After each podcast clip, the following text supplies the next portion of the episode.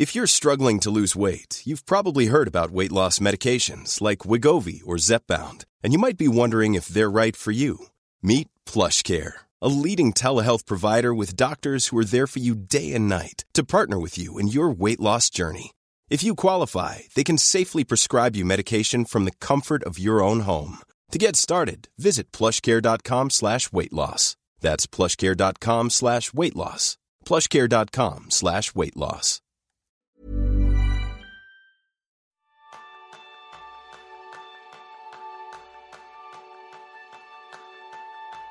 ¿Alguna vez tienes durante el día, durante la noche, durante la semana, durante la vida, la sensación de que están pasando una y otra vez las mismas cosas de antes? ¿Te acuestas pensando que estás viviendo básicamente el mismo día en bucle? Ese es el tema principal del programa de esta semana, donde aprenderás cómo la efectividad te puede ayudar a salir del día de la marmota. Bienvenidos a un nuevo episodio de Kenso, el podcast donde descubrirás cómo vivir la efectividad para ser más feliz. Yo soy Raúl Hernández, aprendiz en romper bucles temporales. Y yo soy Quique Gonzalo, aprendiz en comenzar los hábitos con un solo paso. Y para comenzar, como siempre, muchísimas gracias a aquellas personas que nos echáis una mano. Y hay gente que se ha apuntado a Kenso Círculo, donde reciben sus reseñas de los libros de productividad, descuentos para nuestros cursos. Y en este caso vamos a dar las gracias a Iza. Muchas gracias por sumarte y ser una mecenas más. Si tú quieres apuntarte, kenso.es barra círculo. Así que allí te esperamos. Y ojo, que también nos puedes apoyar de otras maneras sin tener que dejarte los dineros. Simplemente con una reseña, con un comentario, con que le des a me gusta o lo compartas con la gente de tu entorno. A nosotros eso nos ayuda muchísimo. Vamos a comenzar porque hace una semana tuvimos un pequeño susto. Eh, Raúl y yo especialmente, que somos muy fans, de repente en las noticias apareció que había muerto nuestra marmota favorita, ¿verdad, Raúl? Ay, madre, yo, yo sufrí, yo sufrí porque, en fin, Pansatoni Phil pensé que, que, había fallecido. Luego resultó que, que no era Pansatoni Phil, sino Milton Mel, la marmota que se había muerto, que es como Pansatoni Phil de Hacendado. Eh, y nos quedamos como un poco, a ver, suena triste, pero nos quedamos más tranquilos. Es como Melton Mel nos daba un poquito más igual. Muy bien. Explicación rápida. Nuestro amigo Mel es la marmota de Nueva Jersey, pero como bien dice Raúl, es la marmota de Hacendado que predice cómo va a venir el, el, la próxima primavera y demás. Pero la buena, la buena es, ¿cómo se llama el pueblo? Es que a mí me cuesta mucho decirlo. Pansatoni. Pansatoni. Pansatoni, sí, sí, perfecto. Y Pansatoni, muchos de vosotros lo conoceréis por esa maravillosa película que, por cierto, yo la volví a ver la semana pasada, Raúl, de el, el, Día de la Marmota. También conocida eh, de manera ridícula eh, como Atrapado en el Tiempo en España y también un poquito Hechizo en el Tiempo en partes de, de Hispanoamérica. Pero todo el mundo la conocemos como el Día de, de la Marmota y una de nuestras películas favoritas.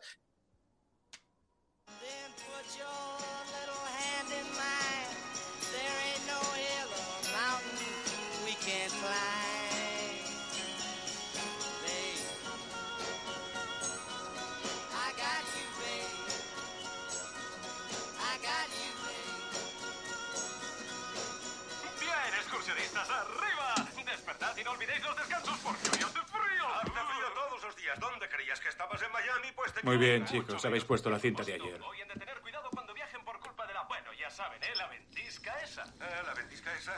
La ventisca esa. Ah, bueno, este es el parte. El Servicio Meteorológico Nacional advierte de una gran ventisca esa. Sí, pero además hay otra razón por la que el día de hoy es especialmente emocionante. Especialmente frío. Especialmente frío, sí, claro, pero la gran pregunta... Labios. sus agrietados labios. En sus agrietados labios, sí. Agrietados labios. ¿Creen que Phil saldrá y verá su sombra? Pansatoni Phil. Así es, marmotas dormilonas, es el, día de la marmota. Así que arriba, amigos, no sean marmotas. ¡Wow! Ven aquí, bonita, vamos. ¿Qué diablos?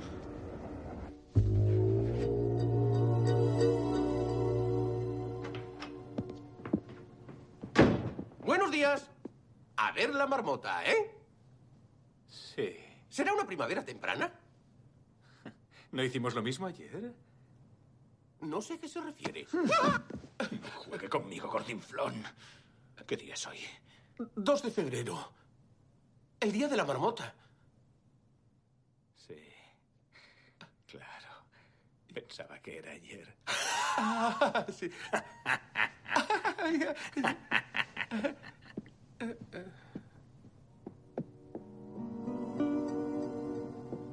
La semana pasada fue el Día de la Marmota, que es el 2 de febrero. 2 de febrero, que curiosamente yo, investigando un poquito para, para el podcast de hoy, dicen que es la fecha intermedia entre eh, lo que es el, sol- el solsticio y el equinoccio.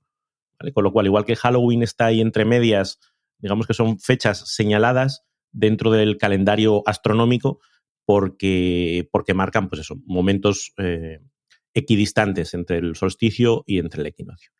Y en, en la zona norte de, Norteamérica, Canadá, Estados Unidos, se utiliza un método, igual que aquí tenemos lo de que por San Blas las cigüeñas verás y si no las vieres años de nieves, pues allí juegan con, con el tema de la marmota. El día 2 de febrero sacan a la marmota y si ve su sombra, que significa que le da el sol y, eh, y por tanto hace, hace sombra, pues dice que el invierno eh, se prolongará durante, durante un tiempo más. Sin embargo, si está nublado, parece que es un indicativo de que ya el invierno va a acabar. Y por eso hacen eh, este, este festejillo que debe ser bastante eh, habitual en distintos pueblos de, de la zona. O sea que Pansatoni se hizo famoso por la película, pero debe haber muchas marmotas como la difunta Melton Bell.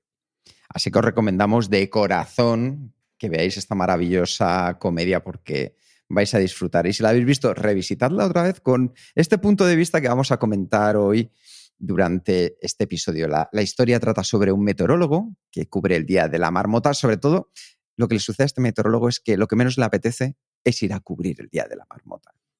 Y que es un poco capullo. ¿Es un poco Eh, capullo? Pues perdón, sí, un poco, bastante, quizá demasiado. Eh, niveles astronómicos, sí, sí, sí, sí. Y se queda atrapado en un bucle temporal que le obliga a repetir una y otra vez ese mismo día. Y cada mañana a las 6 suena el mismo despertador con esa misma canción de Sonny Cher que habéis escuchado al principio de I Got You Baby.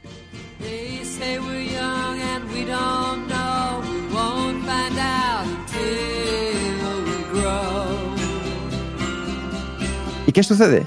Que al menos yo, Raúl, también he tenido esa sensación muchas veces de vivir el día de la marmota una y otra vez, una semana, otra semana, un mes. Sí, esa rutina, ¿no? De, de me levanto y este día se parece mucho al de ayer y mucho al de antes de ayer. Y, y sobre todo cuando esa sensación no es positiva, ¿no? Cuando esa sensación es eh, estoy haciendo lo mismo y no avanzo, eh, estoy cometiendo los mismos errores, estoy metido en los mismos estreses, en los mismos fallos, en las mismas... Y esa sensación de, de estar atrapado en el tiempo, de estar atrapado en un, bucle temporal, eh, es frustrante, ¿no? Hacemos mucho, conseguimos poco, vamos como pollo sin cabeza, pagamos fuegos y, no avanzamos hacia la consecución de, nuestros objetivos. Como que vamos tropezando una y otra vez en la misma piedra. Y si no te das cuenta, si no paras y reflexionas, pues es muy fácil seguir cometiendo esos mismos errores, como le pasaba a Phil. Phil se levantaba por las mañanas y en las primeras iteraciones de su bucle, pues seguía su instinto, ¿no? Su forma de ser, su forma de comportarse habitual, con lo cual, al acabar el día, pues pasaba lo mismo que había pasado el día anterior, que era que se repetía su, su, su día completo. Y a nosotros yo creo que a veces nos pasa mucho algo parecido. Y una reflexión que me parece interesante, Raúl, y es no solo que se repita el día anterior, sino que yo creo que cuando ya lo llevas de una manera rutinaria en el tiempo, debes de pensar que también se va a repetir mañana y pasado y después. Entonces, no vivamos en esa ilusión de que el cambio va a llegar desde fuera. El cambio lo tenemos que hacer nosotros desde dentro. Y como decía el tenista, ahora que está muy de moda por, por Rafa Nadal, Arthur Ashe, que fue el primer afroamericano en ganar en Wimbledon, decía, vamos a empezar donde estamos, vamos a utilizar lo que tenemos y vamos a hacer lo que podamos. Y eso es lo que nos hemos propuesto en Kenso, que puedas dar esos primeros pasos en tu productividad, sobre todo si te cuesta y te sientes en el día de la marmota, con una serie de hábitos que te ayuden en el día a día. Van a ser cinco hábitos. Estos hábitos van a ser el de parar, el de definir, el de dar el primer paso, el de practicar y el de revisar. Y esto nos vale para cualquier cosa que quieras poner en práctica, ya sea personal o profesional, pequeña o grande. Si te paras a definirla, cógete hoja y papel y vamos a comenzar con el primero de ellos, porque el primero de ellos es el de parar.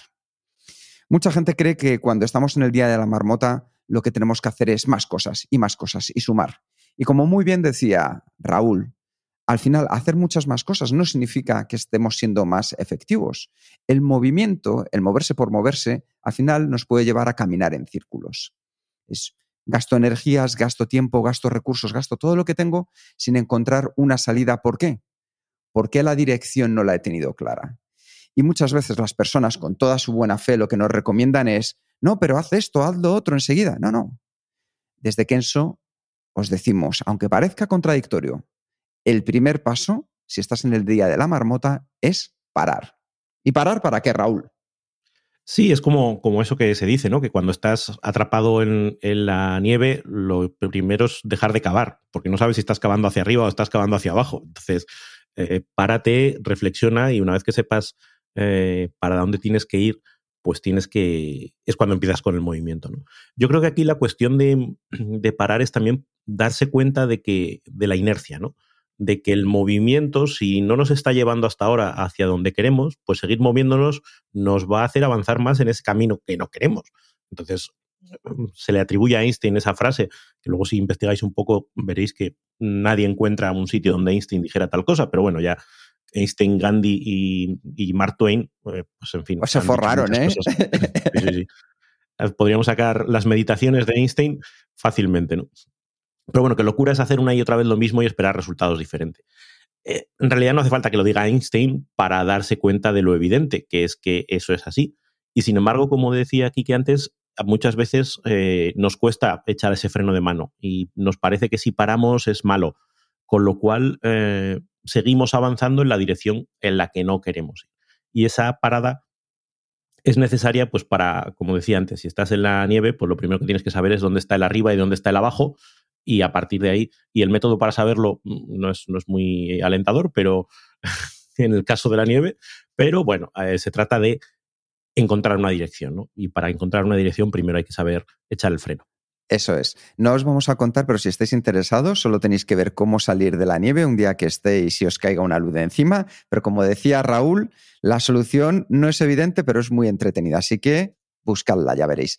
Y para parar, muchas veces es interesante porque nos hace reflexionar acerca de todas esas creencias limitantes, todas esas resistencias que nos encontramos, todos esos mitos que nos están parando de llegar, de ponernos en marcha y de actuar. Si quieres conocer más acerca de cómo desmontar el no tengo tiempo o necesito un sistema perfecto para ponerme en marcha, nada mejor que que acudas al episodio 73 del podcast donde hablamos sobre mitos de la productividad y cómo desmontarlos. Así que ya tenemos con esto el primer paso y es parar para poder observar y tener la tranquilidad de saber que vamos a, a partir de ahora, hacer lo mejor. Y con eso pasamos al segundo paso, ¿verdad, Raúl? Sí, que es el momento, como decíamos, de, de, definir. Yo recuerdo cuando empecé a trabajar en consultoría y hacíamos proyectos de gestión del cambio, eh, y tenía amigos y amigas eh, auditores que nos miraban como raro, ¿no? Claro, ellos estaban con los números, era como algo muy evidente, y cuando nosotros planteábamos lo que era la gestión del cambio, que era, oye, pues tenemos que identificar cuál es la situación presente, cuál es la situación deseada y ver cuál es el tránsito que tenemos que hacer de la situación presente. Y, se reían por, por, evidente, ¿no? Era como, pues, pues claro, y sí, pues claro, pero eso luego llevarlo a la práctica no es tan fácil, ¿no? Y ese definir cuál es la situación deseada, definir hacia dónde queremos ir, definir esa palabra que, eh, que nosotros utilizamos tanto, ¿no? el propósito, qué es lo que queremos que pase, es el siguiente paso para saber hacia dónde tenemos que ir. A Phil en la película eh, es lo que le pasa cuando empieza a moverse y a hacer cosas diferentes, al principio lo hace dando palos de ciego. Empieza a, pues, aprovechando que soy inmortal, pues hago todas las barbaridades que se me ocurren. Aprovechando. Eh, y solo en el momento en el que empieza a girar su, su, orientación hacia algo positivo, hacia convertirse en la mejor persona posible, es cuando eh, empiezan a cambiar las cosas en otro sentido. Entonces, ese definir hacia dónde queremos ir es el paso fundamental para, claro, luego ponerse en marcha. Y es lo que tantas veces hemos comentado en el podcast, de la importancia del propósito, que es lo que nos da, como bien decía Raúl, esa visión hacia un lugar que es al que tú quieres llegar. ¿Y qué sucede? Que cada uno tenemos un lugar al que nos gustaría pues, poder llegar en un momento determinado. Y es la clave de que tú entiendas cuál es el tuyo. Porque para nosotros la efectividad personal al final consiste en eso, que una vez tengas claro dónde quieres ir, ya poseas la claridad en lo que hagas para que te ayude a romper círculos viciosos de tu día de la marmota y acercarte un poquito más hacia donde tú hayas definido. Al final es una cuestión simplemente de hacer las cosas correctas en el momento correcto y de la manera correcta para acercarte a tu propósito. A mí me gusta decir, ya lo sabes Raúl, que al final la efectividad es como si tú tuvieras dos pulsadores. Un pulsador que te acerca un poquito más hacia donde quieres ir y otro pulsador que te aleja. ¿Qué sucede? Que normalmente no son grandes pasos en la vida ni hacia un sentido ni hacia el otro, pero sí se van sumando y se van acumulando. Y es muy fácil de vez en cuando, oye, pues voy a tirar de este que es más fácil, o de hoy no salgo a correr, o de hoy, venga, me pongo según me levanto ya a mirar los correos electrónicos, y eso nos aleja más de nuestro propósito. ¿Por qué? Porque tu propósito normalmente se encuentra en otros lugares más complejos. Con eso, pues ya tenemos una idea de la importancia que tiene pararnos y definir con nuestro propósito, una vez que ya estamos en tranquilidad, hacia dónde queremos ir. Y con esto llegamos al, tercer, al tercero de los hábitos. Sí, y yo diría antes de pasar a este tercer hábito, ¿no? Y relacionado con el propósito, eh, esto que decimos es evidente cuando uno lo vive, cuando uno identifica su propósito y se da cuenta de lo fácil que es alinear su vida detrás de ese propósito. Pero también es evidente que no es fácil encontrar el propósito. Es decir, si fuera tan fácil encontrar el propósito, pues todos tendríamos una vida satisfactoria, plena y alineada con nuestro, con nuestro propósito. Y yo creo que esa incomodidad para identificar el propósito es uno de los factores que nos hace estar metidos en el día de la marmota. Como es incómodo buscar ese propósito, como es incómodo hacerse esas preguntas, como es incómodo esa incertidumbre de, ostras, no tengo claro qué es lo que quiero, nos refugiamos en esas acciones repetitivas, en esas, oye, es que es lo que me mandan, es que yo no tengo poder sobre mí mismo, es que yo no tengo capacidad de decidir y dejamos que la inercia nos, nos lleve. Entonces, en esa exploración del propósito, sí eh, es como alertar, ¿no? Oye, que es un trabajo, es un trabajo eh, que, que rasca, que cuesta, pero que es muy importante, porque si no se hace, acabamos pues donde Normally, being a little extra might be a bit much, but not when it comes to healthcare. That's why United Healthcare's Health Protector Guard fixed indemnity insurance plans, underwritten by Golden Rule Insurance Company, supplement your primary plan so you manage out of pocket costs. Learn more at uh1.com. Quality sleep is essential. That's why the Sleep Number Smart Bed is designed for your ever evolving sleep needs. Need a bed that's firmer or softer on either side? Helps you sleep at a comfortable temperature? Sleep Number smart beds let you individualize your comfort so you sleep better together. JD Power ranks Sleep Number number 1 in customer satisfaction with mattresses purchased in-store. And now save 40% on the Sleep Number limited edition smart bed for a limited time. For JD Power 2023 award information, visit jdpower.com/awards. Only at Sleep Number stores or sleepnumber.com. Y con esto pues llegamos al tercero de los hábitos, que es dar el primer paso. ¿Y qué sucede? Que dar el primer paso normalmente es lo más complicado de verdad. ¿Y por qué? Pues porque mm, cuando damos ese primer paso, lo que estamos haciendo es romper una resistencia o una creencia que nos había estado manteniendo en esa zona de confort del día de la marmota. Pero cuando conseguimos dar ese primer paso, empezamos a ver de una manera distinta las cosas. Aquello que parecía muy difícil, ahora parece que ya es difícil. Aquello que parecía inaccesible, ahora ya es factible. Decía la primera ley de Newton que todo objeto permanece en estado de reposo o movimiento uniforme a menos que actúe sobre él una fuerza externa desequilibrada. Pues, ¿qué es lo que sucede?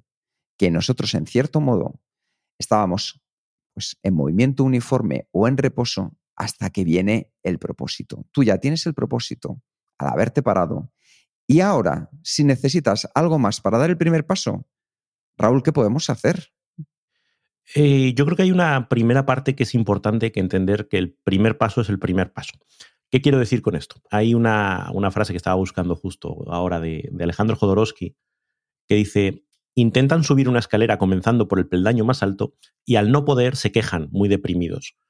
Esa visión de que cuando tenemos un propósito y tenemos unas ganas de llegar a un destino final, eh, queremos correr mucho, queremos, somos impacientes, queremos que se resuelva ya. Eh, intentamos quemar etapas más rápido de lo que realmente podemos. Y el primer paso se llama primer paso porque es así, es un paso, es un pie delante del otro, no es, no es un gran movimiento, no es llegar al destino eh, de manera inmediata, sino es encontrar, como bien decías antes de la frase de, Arthur Ashe, lo que podemos hacer ahora con lo que podemos hacer ahora, desde donde estamos ahora, iniciar el camino hacia esa dirección. Que yo creo que esa es la, parte relevante de, de, ponerse en marcha, como el proverbio, ¿no? Pues el viaje de 10.000 millas empieza con un primer paso. Pues esto es igual. Es más cuestión de dirección, de ponernos eh, y de ponernos en marcha, que de pretender resolver de un minuto a otro todos nuestros problemas o de llegar a la situación deseada. Y si necesitas un puntito para ponerte en marcha, como creemos que la afectividad personal es esencial, es por lo que hacemos todo lo que hacemos, incluso este podcast, y para facilitar esos primeros pasos en el mundo de tu productividad, hemos montado y lanzado el curso El ABC de la productividad personal, que lo tienes disponible en https academia.kenso.es. O si te, directamente te vas a la página web de Kenso, en la parte de cursos, lo verás, por solo 10 euros. ¿Y por qué? porque queríamos que no tuvierais excusas para empezar a dar estos primeros pasos. Queríamos, igual que tenéis otros recursos como este podcast que es gratuito, el canal de YouTube, que tuvierais otra opción más súper accesible de manera inmediata que os ayude a dar el primer paso. ¿Y qué es lo que nos vamos a encontrar en ese taller? En ese taller nos vamos a encontrar con aquellos hábitos esenciales que nos van a ayudar a subir ese primer peldaño del que hablaba Raúl. Ese primer peldaño que a veces es el que más nos cuesta. Y nosotros también queríamos hacer un esfuerzo porque, como sabéis, en Kenso hay un gran compromiso por poder ayudar y que seáis más felices. Y no lo decimos de una manera banal, ¿no?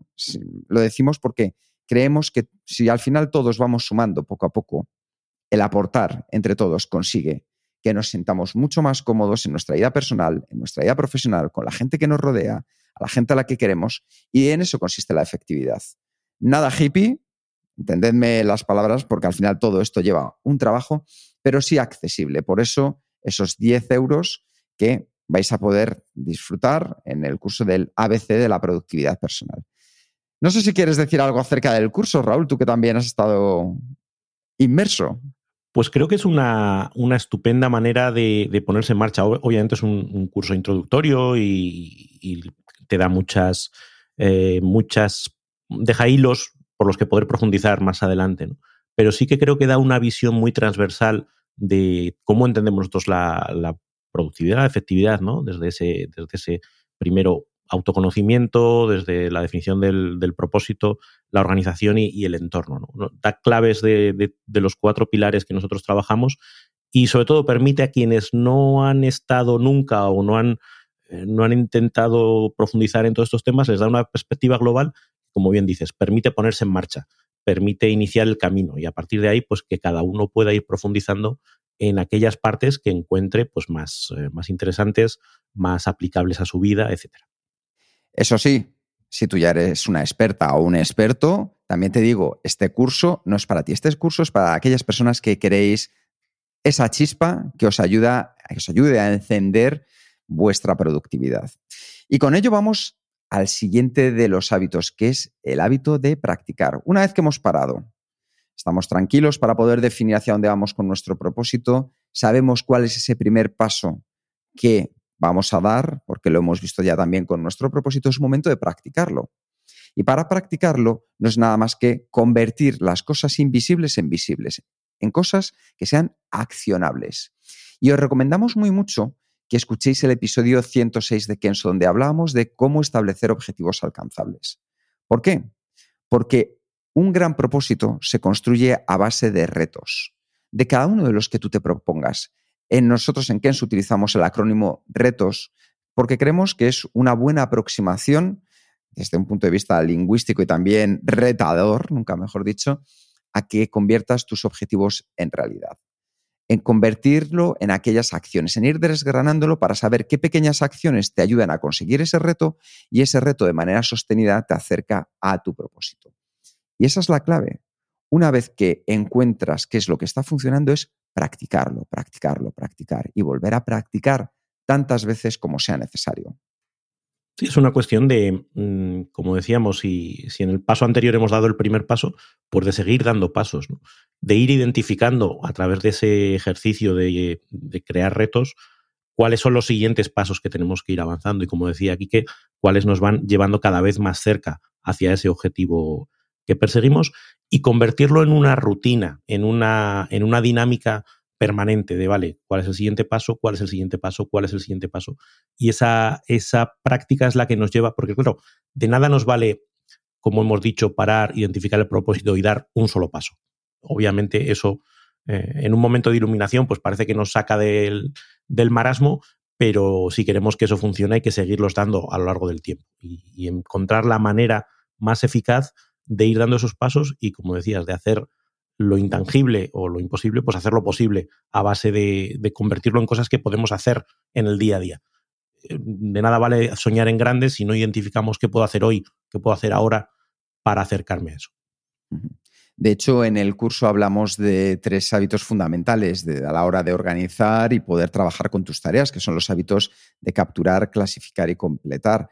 Capturar es cómo podemos toda esa información que nos llega ponerla en el lugar en el que tiene que estar para que podamos seguir manteniendo nuestra concentración. Clasificar es saber, una vez que ya tenemos las tareas en el momento preciso, en a qué lugar le corresponden para cuando llegue su momento.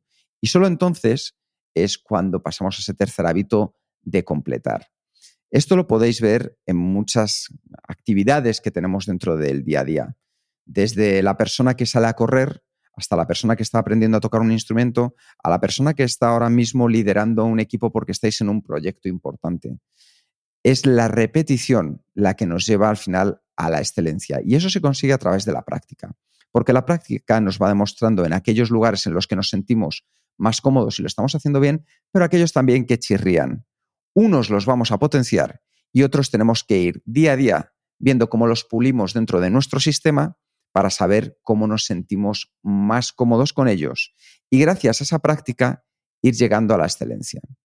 Y aquí me gustaría hacer un pequeño inciso, Raúl, porque esta, estas semanas, ah, después de que Nadal hiciera esa gesta heroica, maravillosa de ganar el Open de Australia, mucha gente, además lo recuerdo que me lo dijo Raúl, me dice, vete a LinkedIn y vas a ver cómo de repente va a aparecer todo de Rafa Nadal. Y me fui en directo y nos reímos mucho porque de cada cinco publicaciones, tres alguien estaba hablando de Rafa Nadal.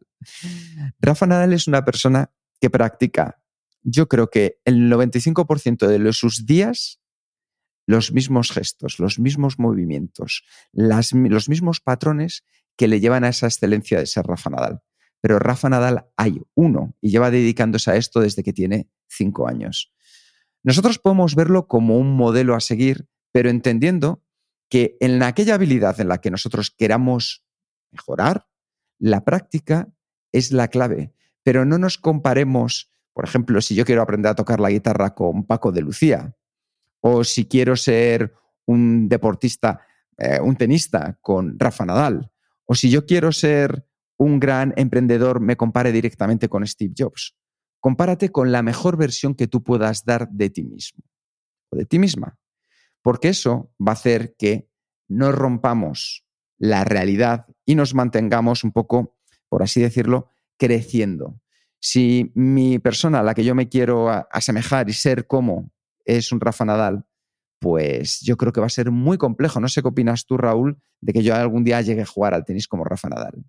Bueno, sigue practicando y quizás. no, yo creo que es un poco el, lo que hablábamos antes de, de Jodorowsky, ¿no? Al final, de nada vale pretender. O sea, yo creo que podemos encontrar inspiración en muchos sitios. Puedes encontrar inspiración en Rafa Nadal, en Paco de Lucía, puedes encontrar inspiración en este podcast, en cualquier elemento, ¿no? Eh, de lo que se trata es de ser capaces de trasladar la inspiración a tu día a día, de llevártelo a tu terreno y de ver cómo puedes dar el siguiente paso desde donde estás tú hacia donde quieres ir. Pero, pero no hacer esa comparación, porque esa comparación es, es odiosa y es frustrante y es tiende a, mm, a, a, echarte para abajo en realidad. Es decir, si tú, si yo hoy salgo al campo de tenis e intento dar un golpe ni medio parecido a lo que podría dar Nadal y veo lo lejísimos que estoy, me voy a desanimar. Lo que tengo que ver es, oye, ¿cómo puedo pasar del nivel menos uno en el que estoy yo al nivel cero? Eh, y, y, y, Dios dirá, ¿no? Leía hace poquito un, una anécdota que contaban del, del, fundador de la disciplina de judo, ¿no? que cuando murió hizo que le enterrasen con el cinturón blanco. El cinturón blanco es el, el cinturón del, del, con el que empiezas. Cuando te dan el uniforme, no sé si se dice uniforme, bueno, vosotros me entendéis, te dan el, eh, el traje de judoka, lo primero que te dan es el cinturón blanco, no sabes nada. Y él, que era un maestro, eh, pidió que le enterraran con el cinturón blanco para meterse en esa mentalidad de crecimiento de la que hemos hablado también alguna vez, o para, para reforzar esa mentalidad de crecimiento que había tenido en toda su vida, que venía a decir que uno es maestro de lo que ya sabe y aprendiz de lo que todavía no sabe. Me encanta. Y todos estamos siempre en ese continuo. Da igual en el punto en el que estemos, hay un camino que ya hemos recorrido y que nos pone por delante de otros que vienen detrás y estamos por detrás de otros que van delante de nosotros. Y no hay que frustrarse por eso. Lo importante es el camino de cada uno. Me ha encantado esta reflexión que acabas de hacer acerca de enterrarte con el judogi, con tu cinturón blanco del eterno aprendizaje, porque creo que eso es básico y eso es lo que nos mantiene con, con hambre. Pues tengámoslo en cuenta que al final es practicar, es practicar estos hábitos, es practicar nuestra capacidad de mantener la atención, que lo contamos una y otra vez, pero yo creo que en esta sociedad que viene, Raúl, la atención y la capacidad de mantener la concentración va a ser clave. Va a ser una de las máximas que marque la diferencia entre las personas. Hay tantas distracciones a nuestro alrededor, más que nunca, que están buscando ese recurso único que tú tienes, tan valioso como es la atención, que luchar por entender que debemos de entrenarla para poder mantenerla en lo que estemos haciendo es fundamental. Eso también lo tratamos en el, en el curso. Hay una metáfora que, que a mí eh, me gusta pensar en ella, ¿no? Cuando hablamos de la atención, que es eh, como cuando nieva y están las carreteras heladas y tú intentas ponerte con el coche eh, y con unos neumáticos que no están adaptados. Intentar ir por la vida a día de hoy sin gestionar tu atención es ir patinando sobre hielo, es, es, no tener el control de hacia dónde vas. Por mucho que tú quieras ir hacia un sitio, las ruedas no te agarran y cuando te quieres dar cuenta estás en la cuneta o estás dando un trompo o estás... Eh, sin embargo, si tú tienes una buena gestión de la atención es como que tienes neumáticos de invierno y además con cadenas. Tienes mucha más capacidad de abstraerte de todas las distracciones, de todos los patinazos que otros están dando. Y mientras otros están, pues eso, eh, haciendo ballet sobre hielo en, la carretera, tú estás firmemente avanzando hacia tus objetivos.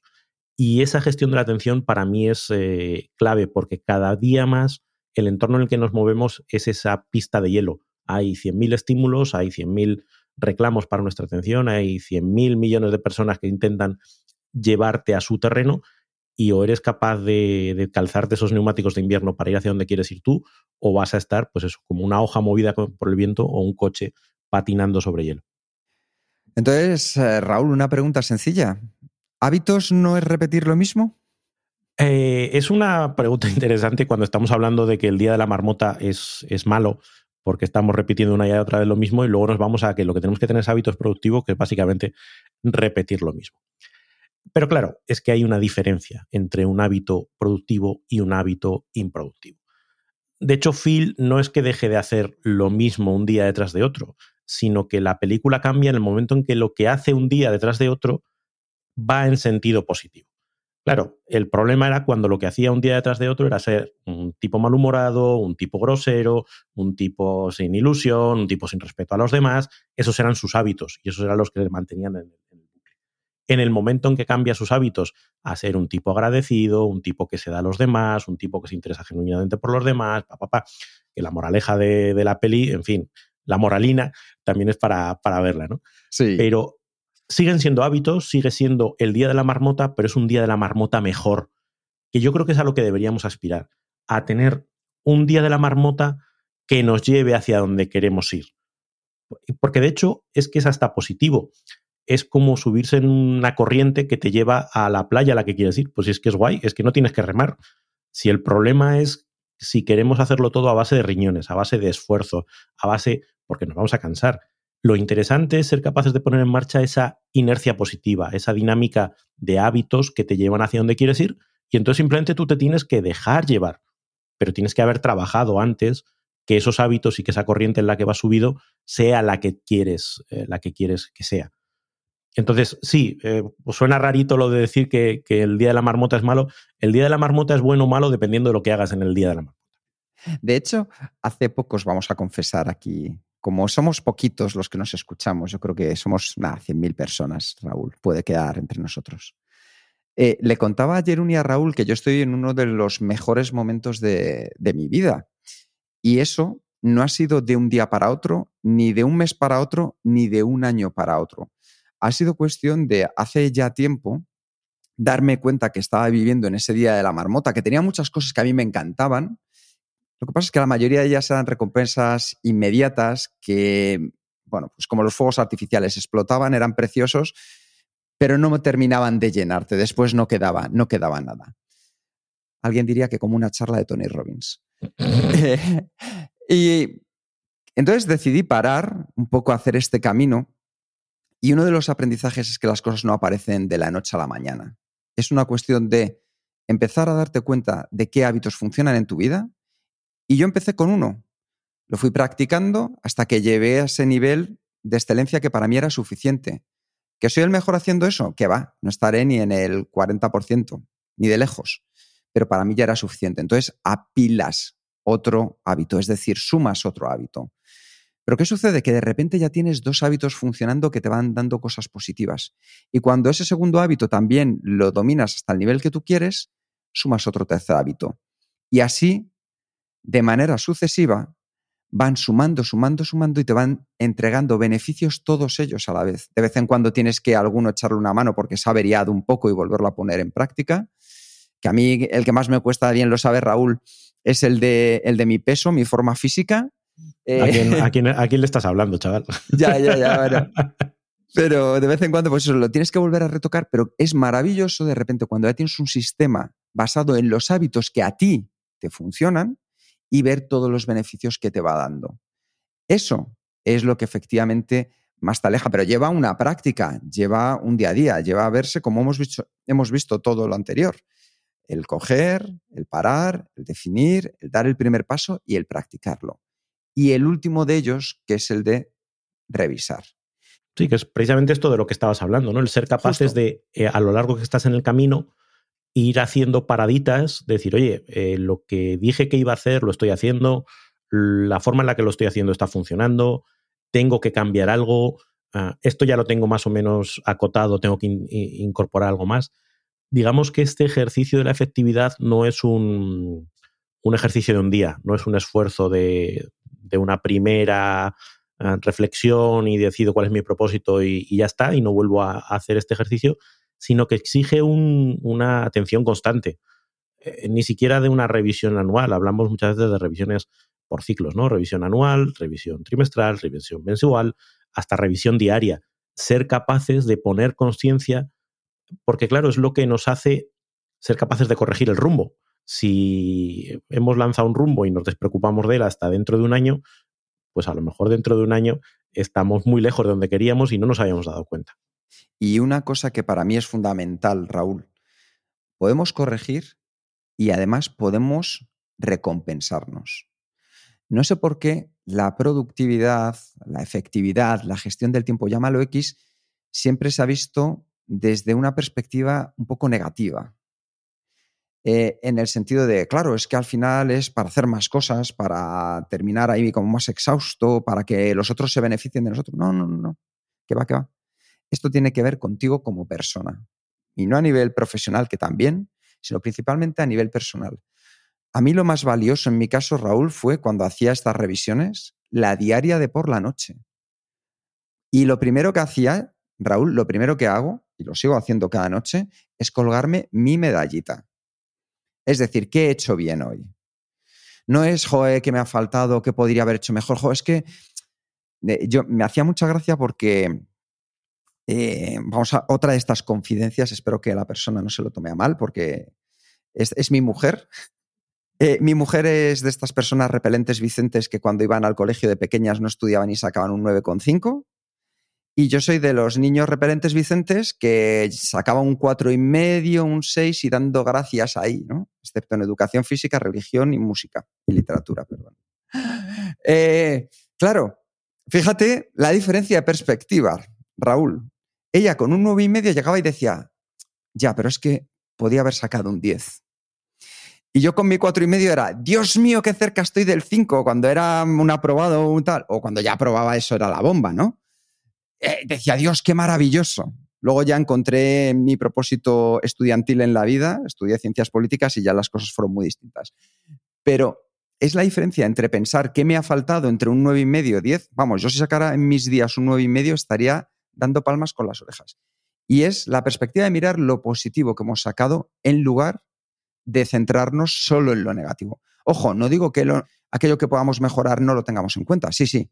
Pero primero me cuelgo la medallita, me tomo mi cerveza a salir de trabajar con los amigos o le llego y digo, venga, que hoy vamos a celebrar algo, vamos a hacer algo distinto que nos lo hemos ganado.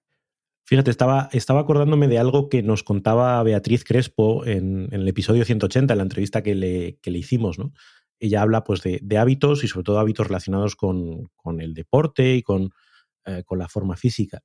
Y decía que, claro, cambia mucho la perspectiva si pensamos que el deporte es algo para castigarnos, algo para, para endurecernos. al- Dice, si cambias el chip y dices, no, es que la actividad física que hago ni siquiera le llama deporte, es para disfrutar de nuestro cuerpo, para sentirnos en conexión con nuestro cuerpo, para... Claro, de repente es algo apetecible, algo disfrutable, algo positivo. Eh, y con la productividad yo creo que pasa igual.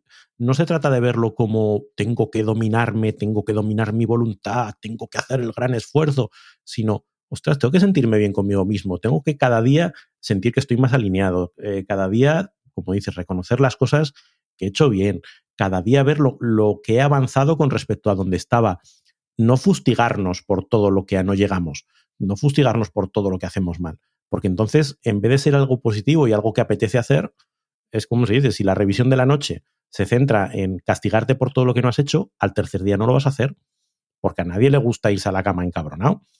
Lo que tienes que ver es, oye, ¿qué cosas han molado? Pues esto, mm, ¿por qué cosas estoy agradecido? ¿Qué cosas me apetecen hacer hoy? Y eso cambia completamente la dinámica y se convierte en algo que realmente te apetece hacer. Sí, y de hecho, eh, tú que como yo estás muy interesado en toda la parte científica del descanso y del dormir, el irte a dormir con una sensación positiva no tiene nada que ver con irte a dormir con el run run de qué podíamos haber hecho mejor o qué nos queda pendiente para mañana. ¿Verdad? Nada que ver. Y es que de hecho te levantas de manera distinta. O sea, si, Ay, si te ay, acuestas ay. ya con, con el run run, te levantas con el run run. Y sin embargo, si te levantas un poco con esa sensación de posibilidad, esa sensación de todas las cosas que pueden salir bien hoy, ¿no? Hay una pregunta de estas clave que a veces utilizamos en, en coaching, ¿no? Muchas veces eh, la gente se plantea todo lo que puede salir mal, ¿no? ¿Y si te planteas todo lo que puede salir bien? ¿Y si sí? En vez de, en vez de pensar, ¿y si no? ¿Y si sí? ¿Qué pasaría si todo esto sucediera? Ostras, de repente te cambia el chip y dices, no, no- no te digo que te conectes con el universo para que el universo conspire a, a tu favor, De otro es- libro maravilloso que... digamos, pero, pero sí que te cambia el chip, sí que te cambia la- el espíritu y vas por el mundo buscando, además sabiendo cómo funciona nuestro cerebro, ¿no? ese sesgo de confirmación que te, que te hace ver lo que tú quieres ver. Entonces, si tú quieres ver que tu vida es una mierda y lo malo que eres, vas a encontrar un montón de elementos que dicen, efectivamente, tenías razón. Pero si tú quieres ver todas las cosas que efectivamente haces, todas las cosas que están saliendo bien, todas las cosas que están en camino, también encuentras evidencias. Pues puestos a buscar evidencias, busca algunas que te satisfagan, ¿no? No, no te andes fustigando por la vida. Ya ves, eso yo creo que es importante. Una pequeña reflexión para que nos quedemos con ella respecto a lo que decía Raúl. Imagínate solo que el mundo estuviera lleno de más personas que pensaran, ¿y si sí? ¿Y si el mundo estuviera lleno de personas así? Oh, ¿y si mi familia pensara un poco más en, ¿y si sí? Eso sería un puntazo. Pero bueno. Muy bien, pues yo creo que con esto, Raúl, ¿qué nos queda decir? Que el curso es una pequeña cata de, de- de la productividad, ¿no? Sí, eh, quiero decir, eh, no esperéis que sea la, la solución definitiva, como decíamos al inicio, se llama el ABC de la productividad porque es el, el ABC eh, y no se trata de escribir las obras completas de Shakespeare, sino entender algunos de los elementos fundamentales que desde nuestro punto de vista te ayudan a tener una, una vida más productiva y son como los cuadernitos rubio eh, que utilizábamos para aprender las letras cuando éramos chiquititos, ¿no? Pues hay que hacer la A primero y luego aprender a hacer la B con B de burro y con C de casa y luego ya empezaremos a formar palabras, pero necesitamos eh, tener los bloques básicos, los building blocks, ¿no? que, que dicen los americanos. Y eso es lo que nos permite luego hacer cosas más elaboradas. Entonces, como decía Quique, este no es un curso para, eh, si nos llevas escuchando durante los casi 200 programas que llevamos, pues nos has oído decir estas cosas muchas veces. Si es algo que a lo mejor te puede resultar útil o le puede resultar útil a alguien a quien conozcas, si no ha oído hablar nunca de productividad o si te mira raro cuando tú le cuentas estas cosas, dice, pero ¿de qué habla esta, esta Ah, gente? ah. pues eh, puede ser una buena forma de introducirles en este mundo y de darles una primera, eh, un primer barniz y un primer ejercicio de reflexión para, para empezar en este camino.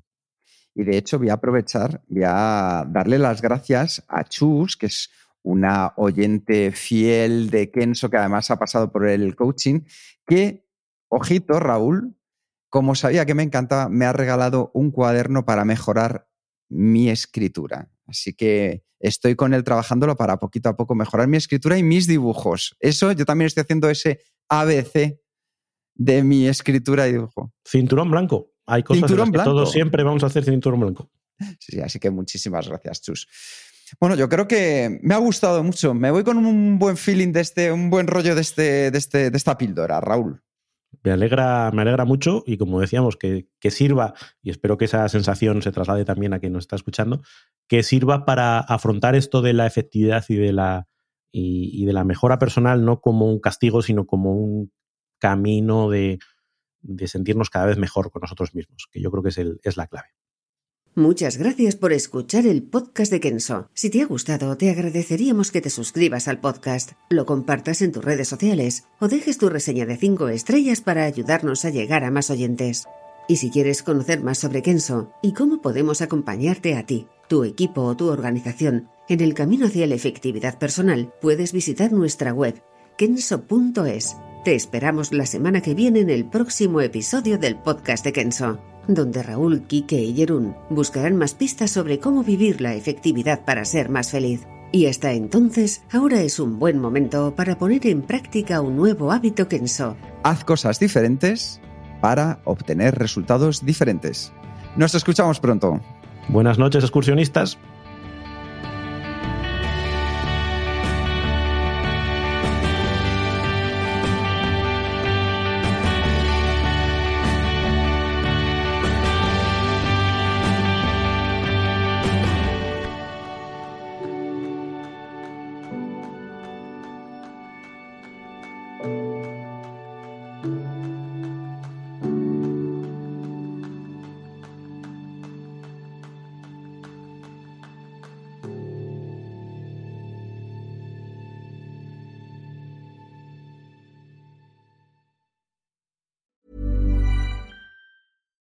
Normally, being a little extra can be a bit much, but when it comes to healthcare, it pays to be extra. And United Healthcare makes it easy with Health Protector Guard fixed indemnity insurance plans. Underwritten by Golden Rule Insurance Company, they supplement your primary plan, helping you manage out of pocket costs without the usual requirements and restrictions like deductibles and enrollment periods. So when it comes to covering your medical bills, you can feel good about being a little extra. Visit uh1.com to find the Health Protector Guard plan for you.